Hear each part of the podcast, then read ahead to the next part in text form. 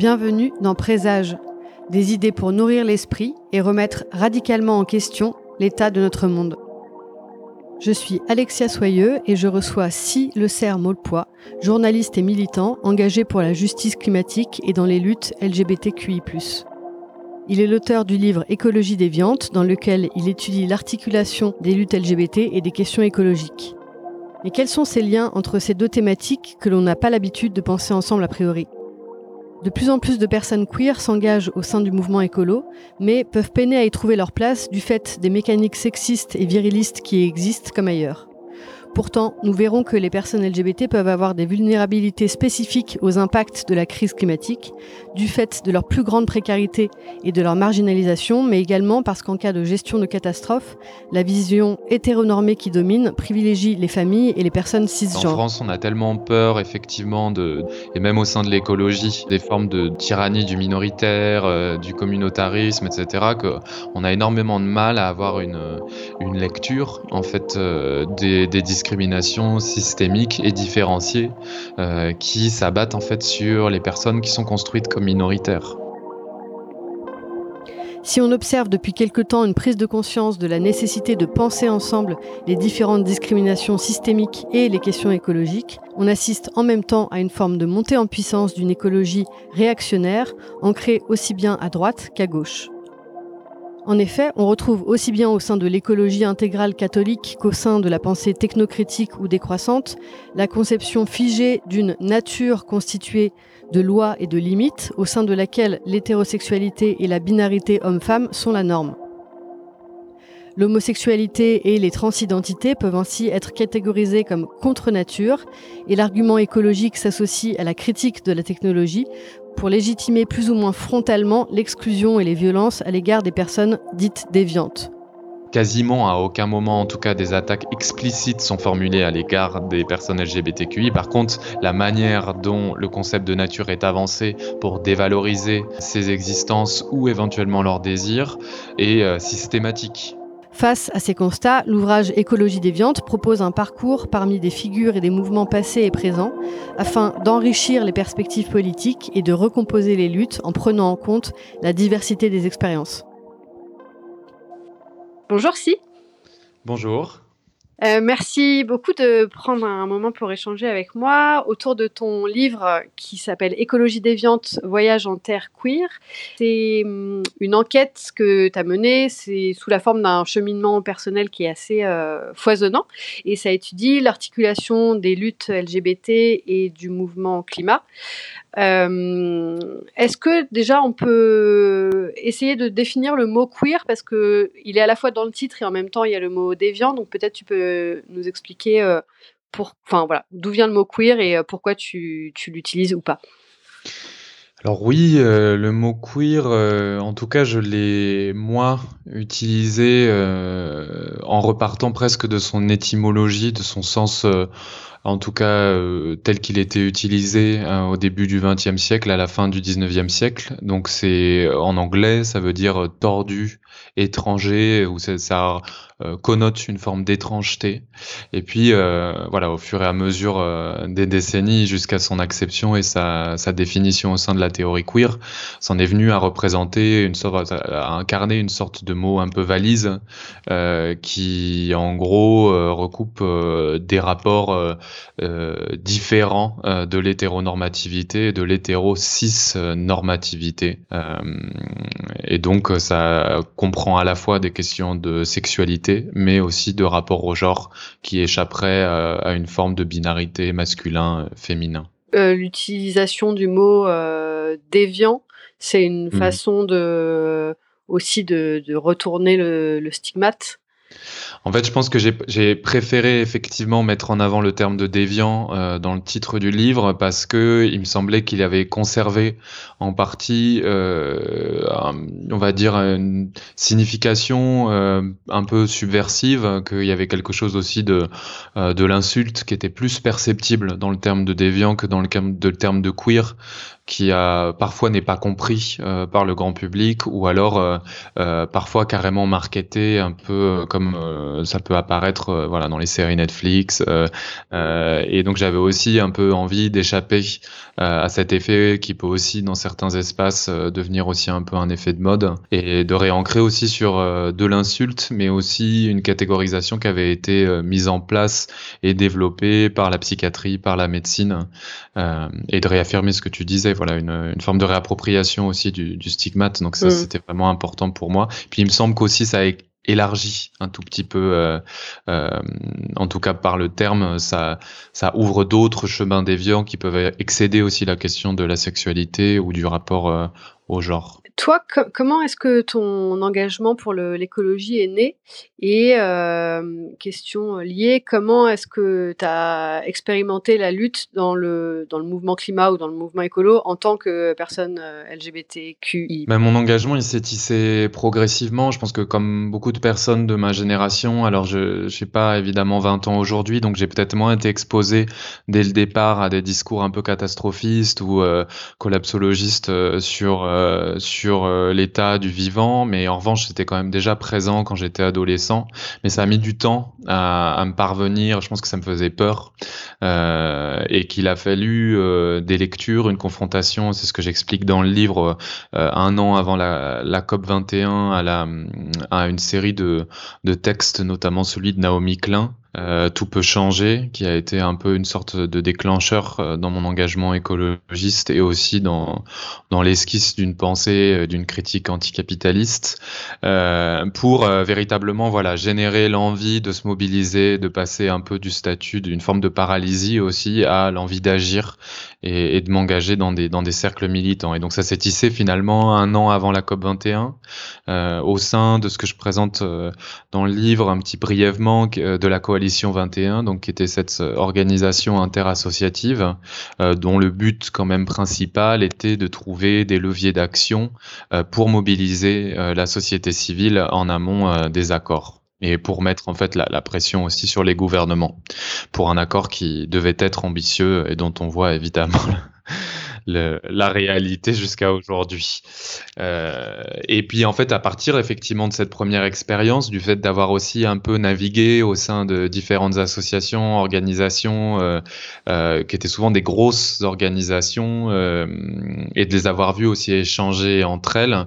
alors que je m'étais jamais mobilisé avant en tant que PD, parce que c'est le terme en tout cas que j'utilise actuellement pour définir et politiser aussi mon rapport à la sexualité et au réel. Euh,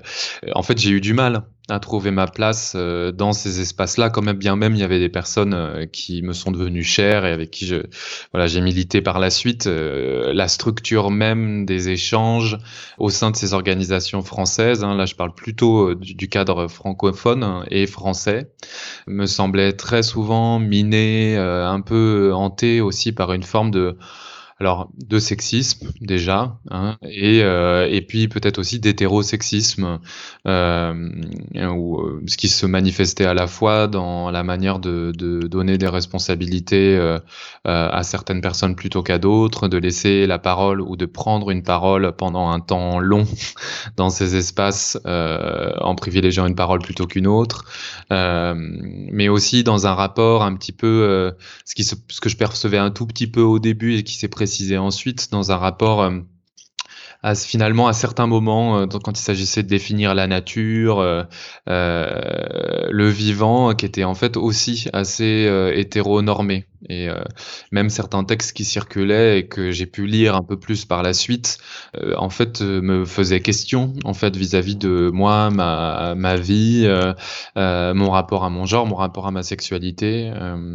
donc il y avait en fait pas mal de choses qui sont entrées en dissonance avec ce qui était en fait important pour moi et en tout cas la manière dont j'aurais pu avoir envie de, de militer. Et, finalement, à partir de là, et peut-être on en reparlera ensuite, j'ai eu besoin d'aller chercher ailleurs et d'aller produire, en tout cas, ou coproduire, euh, co-créer un, autre espace de militance euh, qui me permettrait de me sentir euh, plus à l'aise. Qu'est-ce qui t'a donné envie d'aller explorer justement les expériences? Qu'est-ce qui a hum, été nécessaire pour toi dans le fait d'aller justement voyager, rencontrer des gens en Californie, en Angleterre, etc. Tu avais besoin de te bah, de aussi de, t'inspirer, de, de, donner à voir aussi toutes ces, toute cette richesse euh, historique et même euh, présente euh, qu'il y a dans d'autres cultures. Je pense que j'en ai eu besoin parce qu'il y avait pratiquement rien, en tout cas, au moment où je cherchais d'autres histoires, d'autres mémoires, parce que c'est une quand même des singularités, des particularités d'une mémoire minoritaire, qui est d'avoir très peu accès euh, aux histoires parce que l'histoire dominante, l'histoire des vainqueurs, euh, c'est pas l'histoire queer. Et que euh, avoir accès à ces, c'était d'autant plus difficile d'y avoir accès qu'en France, euh, il n'y avait pas d'espace d'archives, pas d'espace mémoriel sur ces histoires-là, et que par ailleurs, euh, euh, en fait, beaucoup des choses que, dont moi j'avais pu entendre brièvement parler, c'était finalement construites et développées en, à l'étranger et notamment dans un contexte anglophone, que ce soit les États-Unis ou, l'Angleterre. Ça ne veut pas dire qu'il n'y a pas d'autres choses ailleurs et qu'il n'y a pas d'autres choses qui ont existé en France. En tout cas, c'était un peu comme ça que selon moi, les, les, premières intuitions et les premiers indices euh, d'une généalogie possible hein, existaient dans ce contexte-là. Par ailleurs, c'était aussi la seule langue euh, étrangère que je maîtrisais et je suis euh, depuis longtemps très anglophile. Du coup, toutes ces, toutes ces conditions mises ensemble euh, ont fait que, que je suis parti ensuite pour les États-Unis, puis pour l'Angleterre. Euh, et les États-Unis, c'était aussi très lié euh, finalement à l'influence de l'écoféminisme qui commençait en fait aussi à, se visibiliser sur les tables des librairies euh, parce que Cambourakis, la maison et la collection sorcière commençaient à diffuser les textes de Starhawk. Euh, H, euh, je pense, venait de sortir son recueil écoféministe où elle allait le faire et elle a commencé aussi à intervenir avec Isabelle Stengers. Donc il y avait aussi un apport euh, en partie aussi de, de pensée euh, féministe qui ouvrait vers la question des États-Unis, euh, l'évocation aussi de terres lesbiennes, etc. Donc je me suis dit qu'il y avait quelque chose à, à creuser aussi parce que j'avais envie de chercher d'autres perspectives euh, aux États-Unis et notamment en, en, Californie, qui était aussi là où, où vivait Starhawk, où vit Starhawk d'ailleurs. Et d'ailleurs, du coup, la, la Californie, c'est aussi un territoire qui est extrêmement touché par le, les catastrophes et la question environnementale. Est-ce que mmh, tu veux parler de quelques expériences significatives que tu as pu avoir là-bas? Oui, alors il y a plusieurs choses parce que par exemple pour parler d'abord un peu, petit peu des, vulnérabilités aussi qui touchent par exemple les LGBTQI, c'est vrai qu'il y a une plateforme qui est très intéressante euh, que j'ai découvert après hein, mon voyage en Californie, mais qui, euh, qui s'est montée à partir de la Californie, qui s'appelle le Queer Eco Justice euh, Project, dont je parle dans, dans le livre, qui est une sorte de plateforme à la fois collaborative, mais sur laquelle on voilà a été développé aussi un documentaire qui s'appelle Fire and Flood, euh, qui s'intéresse plutôt à la question des vulnérabilités euh, spécifiques euh, des personnes queer et notamment des personnes queer racisées euh, au sein enfin, des crises écologiques, alors qui s'intéresse à la fois justement à la Californie, mais aussi à Puerto Rico,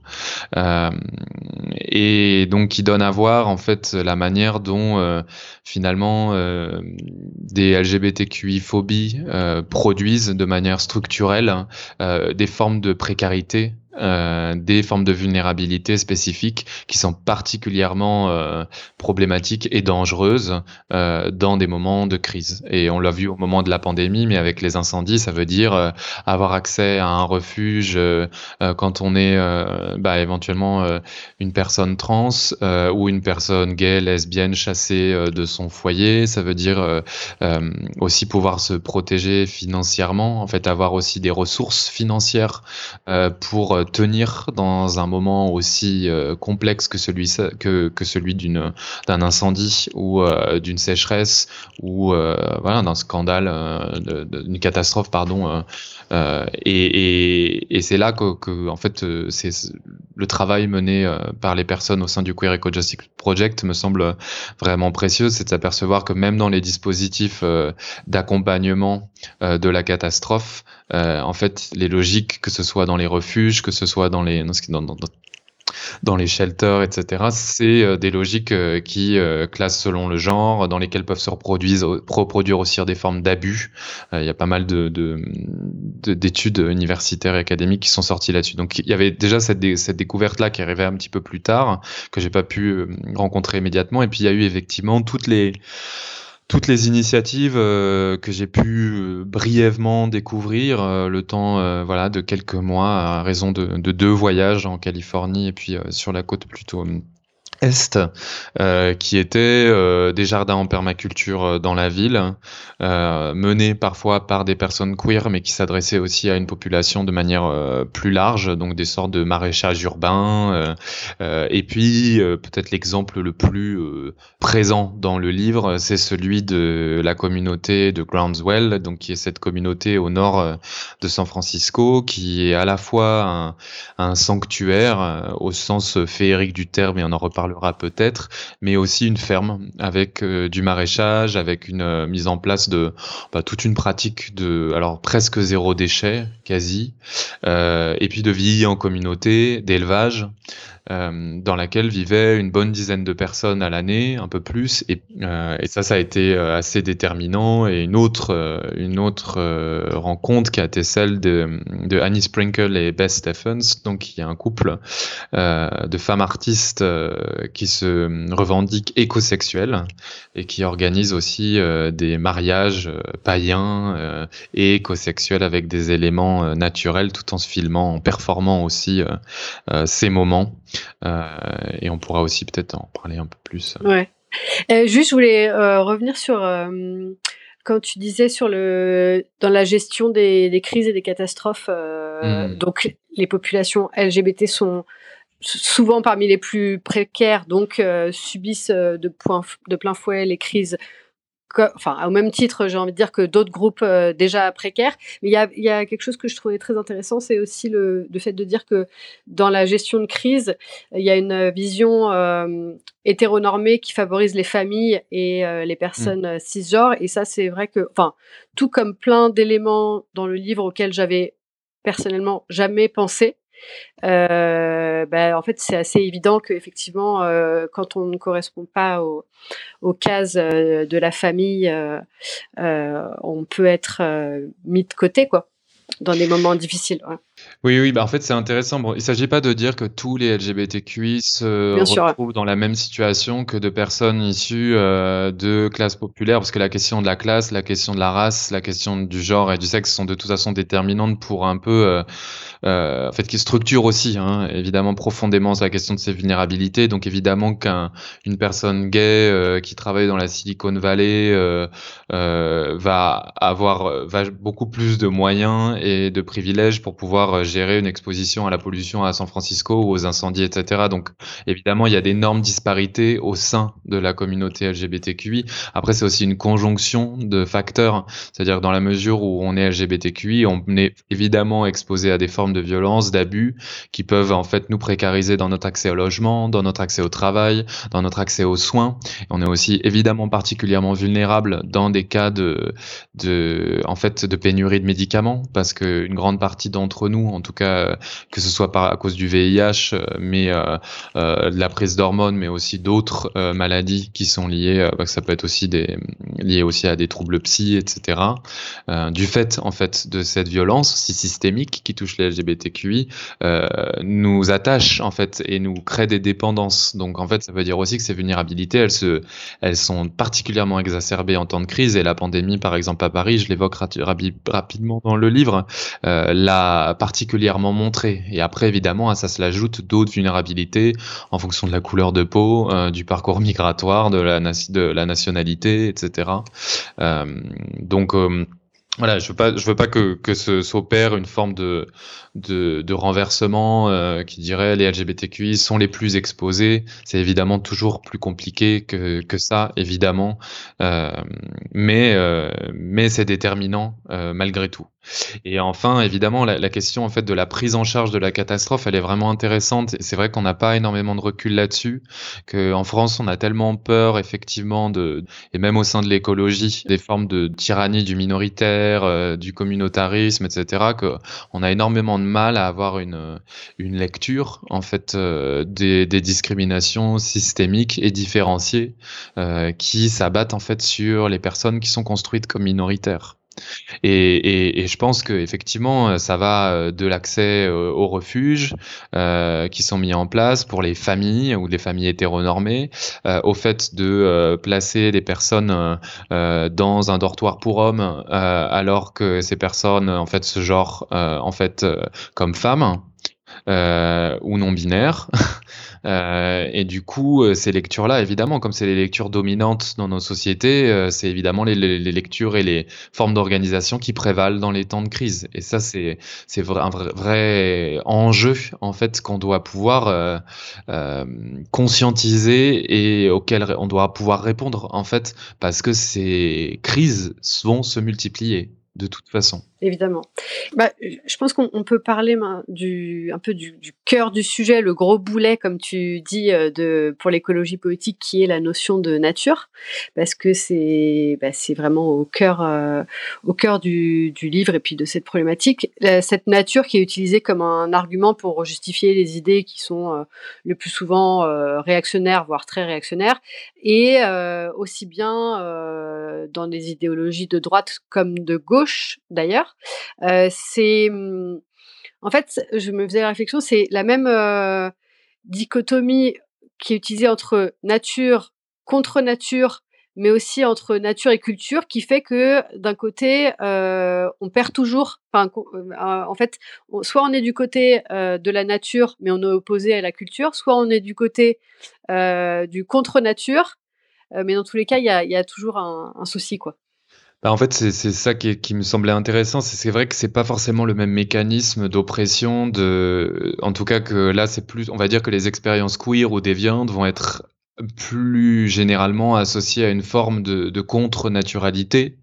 Là où euh, bah, les travaux menés et les analyses critiques menées par l'écoféminisme ou euh, l'écologie décoloniale notamment mettent en avant plutôt euh, le fait de euh, rabaisser, d'inférioriser les femmes, les personnes racisées, le corps des femmes et les corps des personnes racisées à un état plus primitif, plus sauvage, plus naturel. Et donc c'est à partir de ça aussi que s'opèrent des formes de rapprochement et de logiques extractivistes, de prédation, de domination euh, entre, le, entre la société développée, rationnelle, euh, patriarcale et euh, le reste du vivant. C'est vrai que là où ça, ce, qui, ce qui du coup au départ me questionnait, c'est de me dire bah nous on n'est pas exactement dans le même dans la même expérience. Déjà on, on, est constitué, enfin en tout cas les identités LGBTQ émergent assez tard et donc donc finalement les sujets aussi qui se revendiquent comme tels émergent finalement assez tard. Donc ça veut dire avant, on va dire que ces expériences déviantes, euh, bah, comment elles étaient qualifiées, et ça, ça, ça m'a vraiment intéressé. Par exemple, la question de de, de l'infertilité euh, était du coup assez euh, illustré, euh, pas mal le type de d'accusations qu'on pouvait faire porter à la fois sur des corps ou sur des pratiques et sur les personnes qui se voyaient associées aux pratiques. Et c'est vrai qu'on voit que dans tous les cas, en fait, les ces concepts-là, euh, ils sont un peu interchangeables en fait dans la mesure où où ils permettent un levier d'oppression euh, et d'exploitation supplémentaire. De même, euh, c'est intéressant aussi de voir que à la fois on a pu euh, qualifier par exemple des personnes racisées de, on a pu aussi les associer à des sexualités déviantes à des sexualités en fait qu'on rapprochait du sauvage ou du barbare et qui seraient pas des sexualités civilisées et qui comprenaient des actes non reproductifs comme la sodomie, mais aussi des actes entre personnes du même genre ou du même sexe qui du coup étaient condamnés comme voilà une forme de, de, de sexualité bestiale. Et donc là, finalement, on retrouvait des formes d'oppression conjointe entre sexualité non reproductive, corps racisé et volonté civilisationnelle euh, de faire rentrer dans le rang euh, euh, bah, voilà une, sexualité plus riche, plus complexe. tout ce qui n'est pas, simplement hétéro, normé, cis. Et blanc. Et, blanc. Ouais. Ce qui est contre nature, c'est tout ce qui n'est pas ça. où est-ce que qu'on retrouve encore aujourd'hui cette cette opposition entre nature contre nature. Euh, je pense, euh, enfin, tu, vas développer, mais euh, c'est vrai que moi, je me suis rendu compte, je crois, assez tard de, ça. C'est c'est vraiment en fait une vision finalement super dominante dans le milieu écolo. aussi bien chez des gens comme Pierre Rabhi, Journal de la décroissance, des gens qui sont plus ou moins ouvertement transphobes, etc. Donc, est-ce que tu as envie de commenter là-dessus et puis pourquoi on n'arrive pas à sortir de ça en fait? Ce dualisme nature contre nature, ou en tout cas cette sorte de, construction d'une nature fermée ou sacrée ou idéalisée euh, et aussi exclusive elle, euh, elle infuse en fait euh, notre rapport au monde et au vivant, ou en tout cas c'est évidemment de, de, un concept que énormément de penseuses, de chercheuses et de chercheurs ont, cherché à déconstruire, euh, que ce soit évidemment des écoféminismes, Philippe Descola, Malcolm Ferdinand, etc. Donc c'est des choses qui circulent énormément maintenant, mais c'est vrai que que dans le quotidien et dans la militance quotidienne, c'est encore assez pesant à plein d'endroits, ce qui fait que ça va toucher à la fois, c'est ce que tu mentionnais, des, formes de, vision écologiste, euh, conservatrice, euh, comme par exemple celle de Pierre Rabhi, qui ne s'assume évidemment jamais comme telle, parce qu'elle est passée, euh, elle est lustrée, entre guillemets, par la maison d'édition Actes Sud, par sa, par sa diffusion en fait massive, par son image qui cultive de, sobriété heureuse, presque un peu bouddhiste, euh, voilà. Et euh, alors que derrière, les discours en fait sont extrêmement violents vis-à-vis des, personnes LGBTQI notamment. Et puis évidemment d'autres milieux euh, qui sont plus proches d'un catholicisme intégriste, euh, conservateur. Euh, je pense évidemment à ce que j'évoque dans le livre, toute cette constellation en fait autour de la revue euh, Limite, des publications qui ont émergé autour de cette revue et du fait que par exemple, à aucun moment des attaques ou quasiment à aucun moment, en tout cas, des attaques explicites sont formulées à l'égard des personnes LGBTQI. Par contre, la manière dont le concept de nature est avancé pour dévaloriser ces existences ou éventuellement leurs désirs est euh, systématique. Et c'est là où moi j'étais très surpris de rencontrer d'autres militants, euh, d'autres militants et d'autres, bah, je, ne sais pas si je vais employer le terme intellectuel, mais où, dans le biologiste c'est pas, pas pour ne pas associer le terme d'intellectuel, mais c'est juste que j'aime pas trop ce terme en général. Mais non, mais notamment le biologiste euh, Jacques Testard, euh, qui intervenait régulièrement dans, dans, les, en tout cas plusieurs fois dans les, dans les colonnes de Limite, il me semble. Et puis il y a évidemment la, la, posture euh, assez singulière de José Bové et la manière dont elle a aussi été cooptée et récupérée par les militants de la Manif pour tous, à mon sens, qui reprenait la, la, question des enfants OGM. donc ça, ça veut dire aussi que, que c'est pervers en fait cet argument. Il, se diffuse euh, partout et il peut être repris à toutes les, à toutes les sauces idéologiques. Quoi. Mais on le voit aussi, mais en fait aussi parce que la, culture euh, française, et, mais aussi peut-être plus largement occidentale, euh,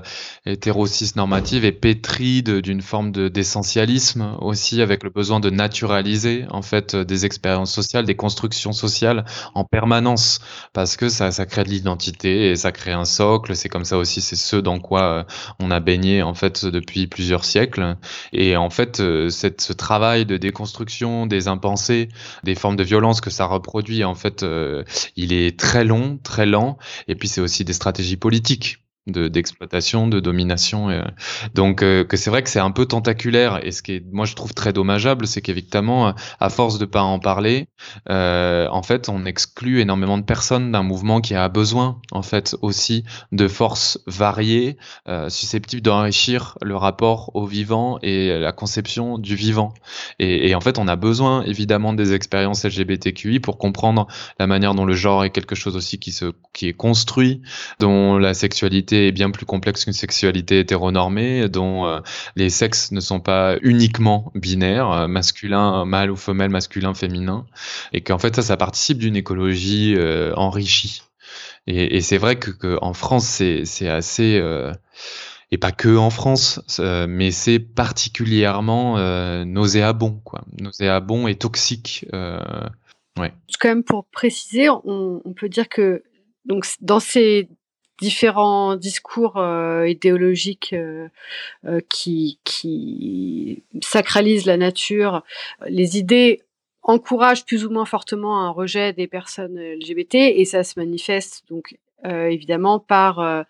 euh, la critique de bah, à la fois du, du, mariage pour tous et toutes, la PMA, tout ce qui peut modifier le corps, etc. Est-ce que, enfin, comment en fait on peut répondre à ces arguments-là? Comment on peut répondre à cette, à cette confusion entre euh, parce qu'on peut euh, bien sûr critiquer le système euh, hyper techniciste, ses dérives et les, les, problèmes du, du, monde dans lequel on vit actuellement, sans assimiler les vies des vies différentes, les vies trans, des désirs de reproduction LGBT, sans assimiler tout ça bah déjà au transhumanisme parce que ça n'a rien à voir et que c'est vraiment euh, un peu à râler pas crête de faire ce, cette confusion. Mais euh, voilà, plus, plus largement, euh, voilà, ma question est longue, elle n'a pas vraiment de fin, mais je pense que tu as compris le, bah sur le comment, je peux pas complètement répondre parce que pour moi, en fait, j'amorce aussi beaucoup d'hypothèses de travail parce que je pense que là, nous, on a aussi un travail à faire euh, réflexif euh, qui est aussi de prendre en, compte certains questionnements critiques euh, vis-à-vis de la technique et de la technologie et du poids qu'elle euh, fait peser sur nos vies en fait, hein, et sur nos vies et sur euh, donc y, y, en a aussi des choses à prendre en charge. Par contre, c'est se leurrer que de penser que toute vie, euh, en fait, ne serait pas traversée, façonnée, modelée par la technologie, la technique euh, de euh, la naissance jusqu'à notre mort. Et que de vouloir en faire peser la responsabilité sur les corps et les vies transpédéguines, queer ou intersexes, c'est un, une vraie violence euh, hétéronormée, hétérocis normée en fait. C'est pas donc c'est aussi choisir qui à qui on veut faire porter euh, le poids euh, de dérive et d'un système technicien problématique. Donc ça déjà c'est la première chose, c'est déjà essayer de, replacer la question de la technique et de la technologie et de ses dérives comme une responsabilité collective à penser ensemble en fonction euh, de, bah, de ce qu'on est, de nos vies. Donc ça, ça me semble déjà essentiel. Hein. Donc euh, de pas plutôt que de diviser, euh, voilà. Et, ensuite, évidemment c'est ce que j'évoque dans plusieurs chapitres du livre, c'est comment on reconstruit un rapport technicien qui fait partie inhérente de nos vies, qui sont, comme le rappelle Donna Haraway, placés aussi sous le signe d'une forme de nature-culture, euh, c'est-à-dire on est traverse, on est des vies qui traversent, en fait, qui traversent, on traverse forcément euh, ces concepts-là. c'est quand même qui reste quand même aussi dans une certaine mesure, évidemment, des concepts qui sont des concepts construits. Et donc après, il faut qu'on s'interroge. Il faut effectivement qu'on s'interroge sur euh, dans quelle mesure euh, euh, certaines choses auxquelles on est attaché par nécessité aussi pour se protéger, pour se soigner euh, ou pour exister tout simplement, euh, peuvent se faire éventuellement un peu différemment ou comment euh, on peut éviter que une prise de médicaments participe de la destruction d'autres existences ou de l'exploitation d'autres vies. Donc je pense qu'effectivement ça c'est pas des,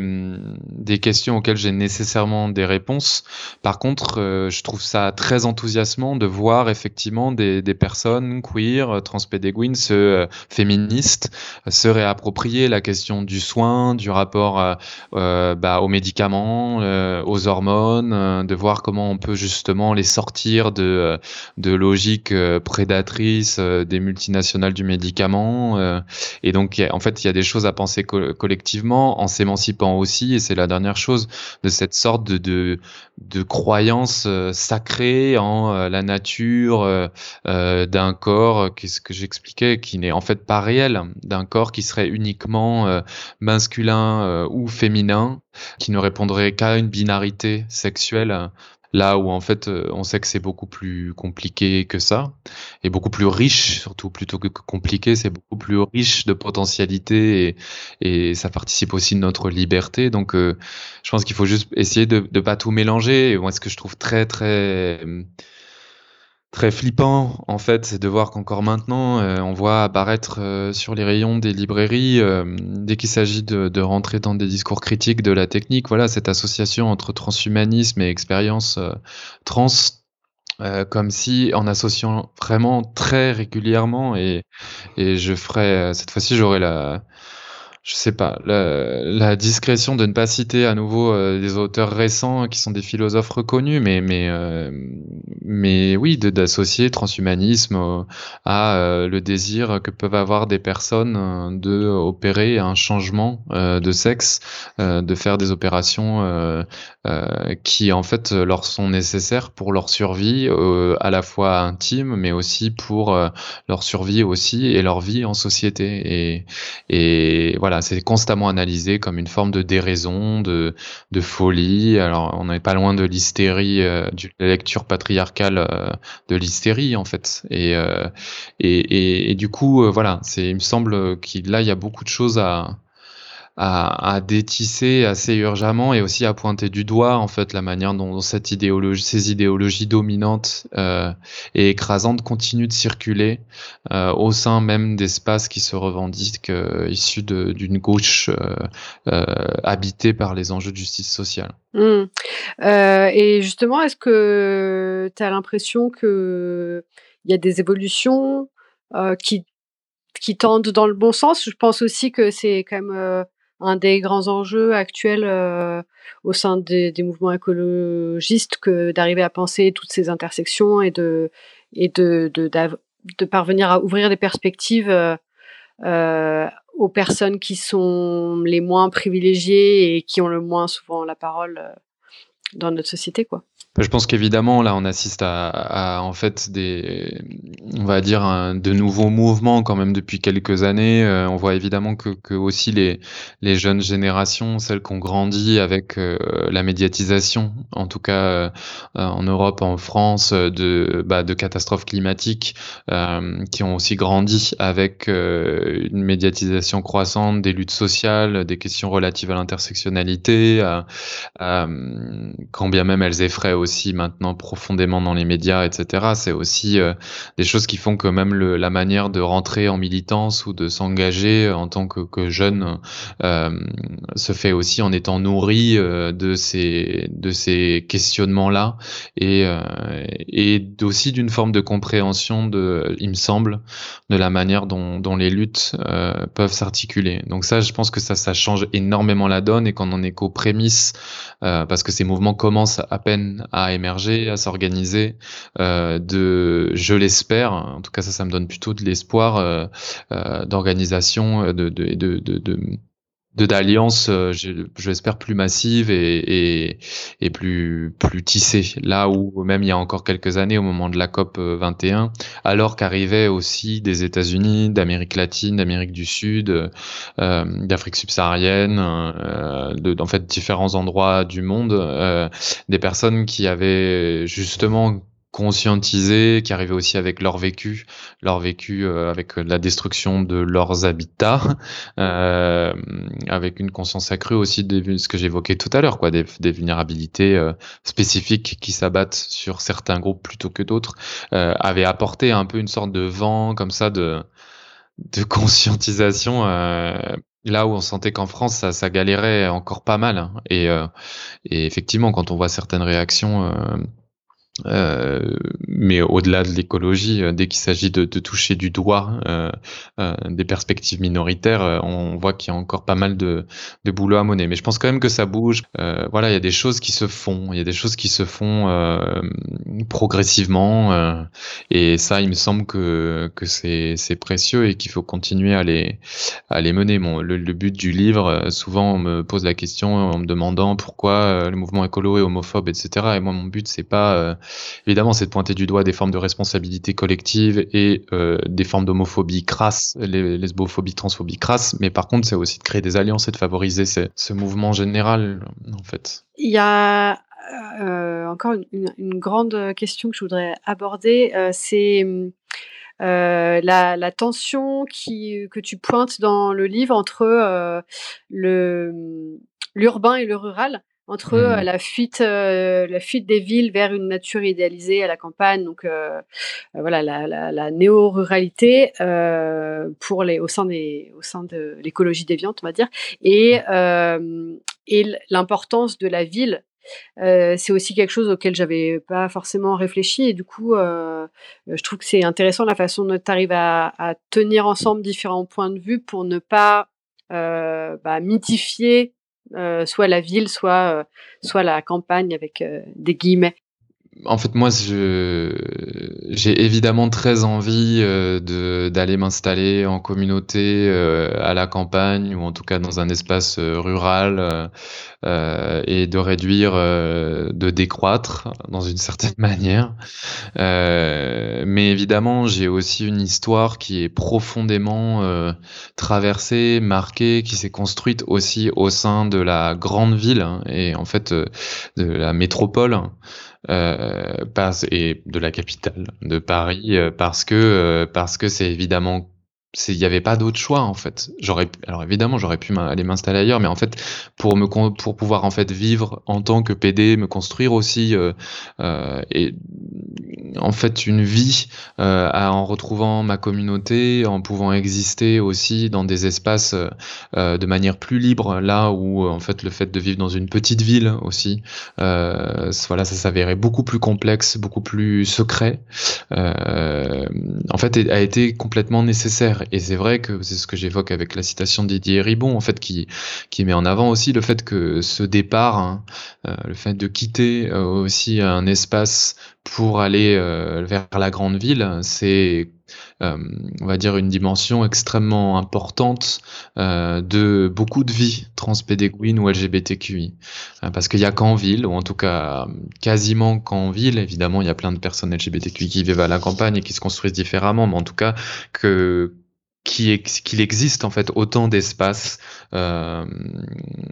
communautaires et collectifs dans lesquels on peut se retrouver ensemble, euh, se découvrir aussi, euh,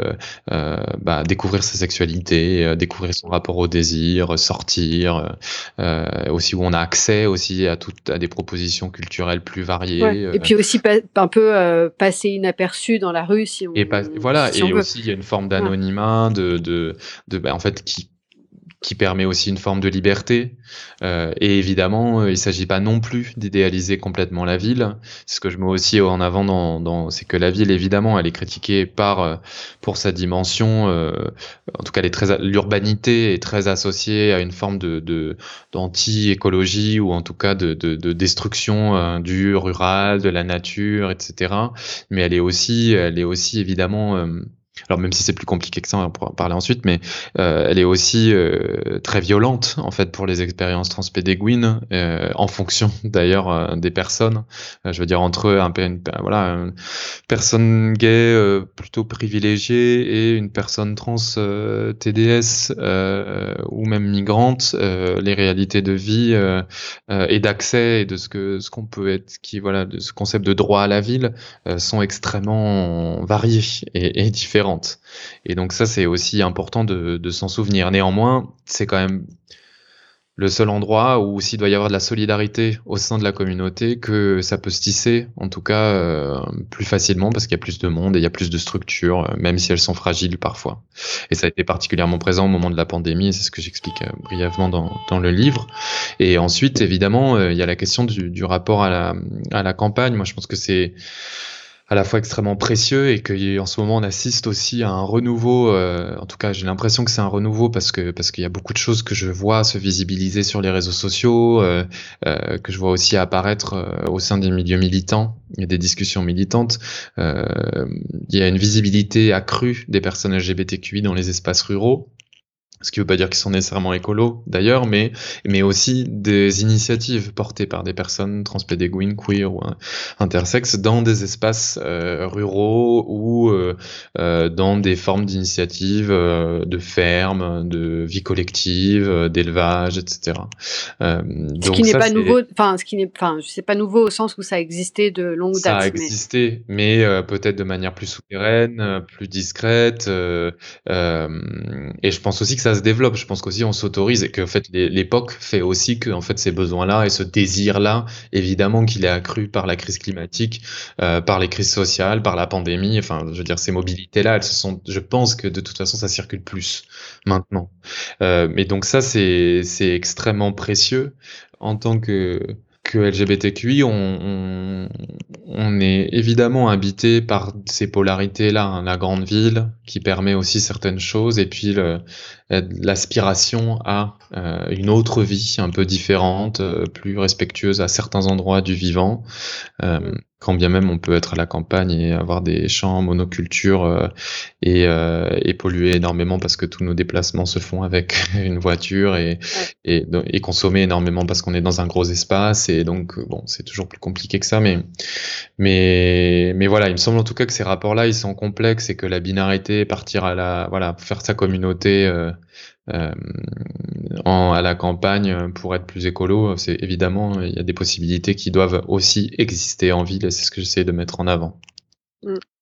Et euh, bon, et tu réagissais sur les sur les histoires de ce qui a précédé euh, avant, mais c'est vrai qu'il y a des histoires qui sont riches à raconter. Les terres de femmes, donc il y a des choses en fait, il y a des choses qui, qui existent et dont on n'a pas eu toujours connaissance, comme je l'évoquais vis-à-vis des, voilà, des, des, dynamiques mémorielles euh, dominantes qui sont à l'œuvre. Euh, mais ça raconte aussi euh, des histoires euh, qui sont hyper précieuses aussi pour penser nos communautés et éventuellement de nouvelles initiatives aujourd'hui. Donc tout ça est plus détaillé dans le livre. Oui. C'est incroyable comme euh, l'histoire est sélective et que c'est difficile de parvenir à voilà à, récupérer des bouts d'histoire de, choses euh, d'expériences euh, super importantes. Et en fait on a un peu l'impression qu'on est tout le temps obligé de réinventer enfin de, refaire l'histoire parce que les choses se, perdent quoi. Et donc c'est un peu dommage, j'ai l'impression de perdre, perdre du temps dans les combats euh, féministes et autres à toujours euh, réinventer les, les, les, mêmes choses parce que, euh, parce que, parce que l'histoire des, des, dominants ne retient pas. Ne retient et pas en, même temps, en même temps, le geste de réinvention, il est essentiel aussi pour les luttes, dans le sens où, où regarder vers le passé, en tout cas composter nos mémoires pour en faire d'autres fleurs, c'est hyper important en fait. C'est très important parce que parce que à la fois on a à s'inspirer euh, et se nourrir de ces autres récits euh, pour nous inspirer et en même temps il faut pouvoir aussi s'en émanciper et parfois euh, pour inventer d'autres formes on a besoin de pas se laisser complètement hanter et paralyser euh, par ce qui a précédé notamment moi je pense beaucoup à des mémoires euh, qui sont auréolées de, succès et qui fixent aussi énormément de de modalités d'organisation, de structuration, d'action. Euh, moi, je sais que pendant longtemps, la mémoire d'Act Up a été à la fois une source d'inspiration folle et de d'enthousiasme et de et en fait de force, de vie et en même temps à des moments assez paralysantes parce qu'on arrive en tant que jeune militant et on se dit mais comment on va réussir à faire aussi bien? Comment on arrive à, à, prendre en compte les en fait les modalités qui sont les nôtres aujourd'hui qui ne sont pas du tout les mêmes à l'époque dans les années 90 donc on peut pas organiser les mêmes choses et pas de la même manière. Ça veut pas dire qu'on peut pas essayer de le faire ou trouver mais en fait cette réinvention elle est aussi importante c'est pour ça que je, trouve qu'il faut cultiver aussi vis-à-vis des figures du passé euh, euh, un rapport de respect, de, de, reconnaissance, mais il faut aussi euh, savoir s'en émanciper. cet équilibre-là, il est, il, est, il est toujours complexe à trouver, évidemment. Ma dernière question, qui est un peu ma question rituelle, c'est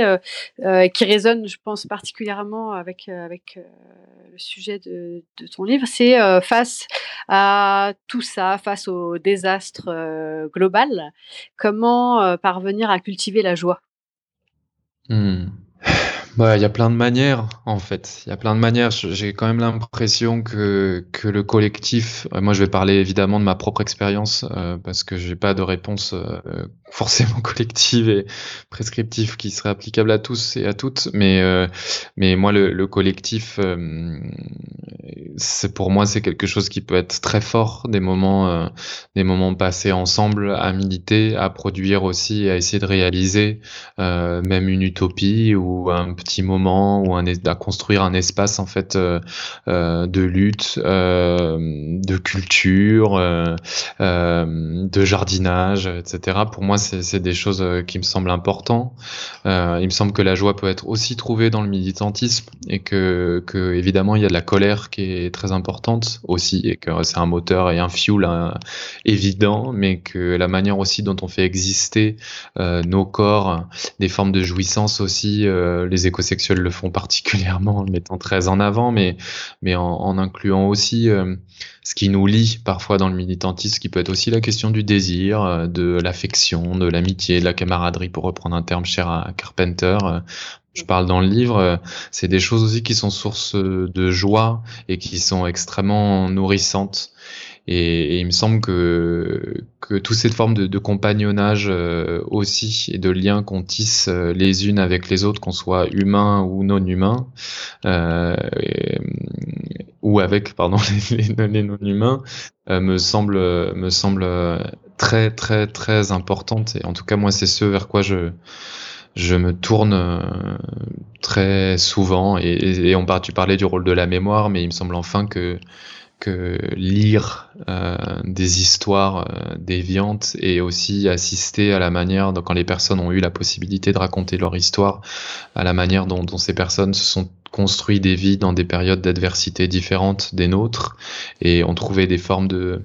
de résistance, de, de résurgence de, dans le monde euh, me semble aussi extrêmement. En fait, moi, je trouve ça souvent assez joyeux euh, euh, et assez jouissif même de de voir que que c'est pas toujours facile, mais qu'il y a des il y a des manières en fait de de de continuer à se nourrir et de voilà, de trouver une forme d'équilibre sans céder à une mélancolie euh, complètement paralysante. Et je pense enfin, voilà, qu'il faut accepter aussi cette petite part de mélancolie, enfin cette petite ou grande part de mélancolie qui est évidemment euh, malheureusement et tragiquement inhérente à nos conditions euh, aujourd'hui. Merci beaucoup. Merci à toi.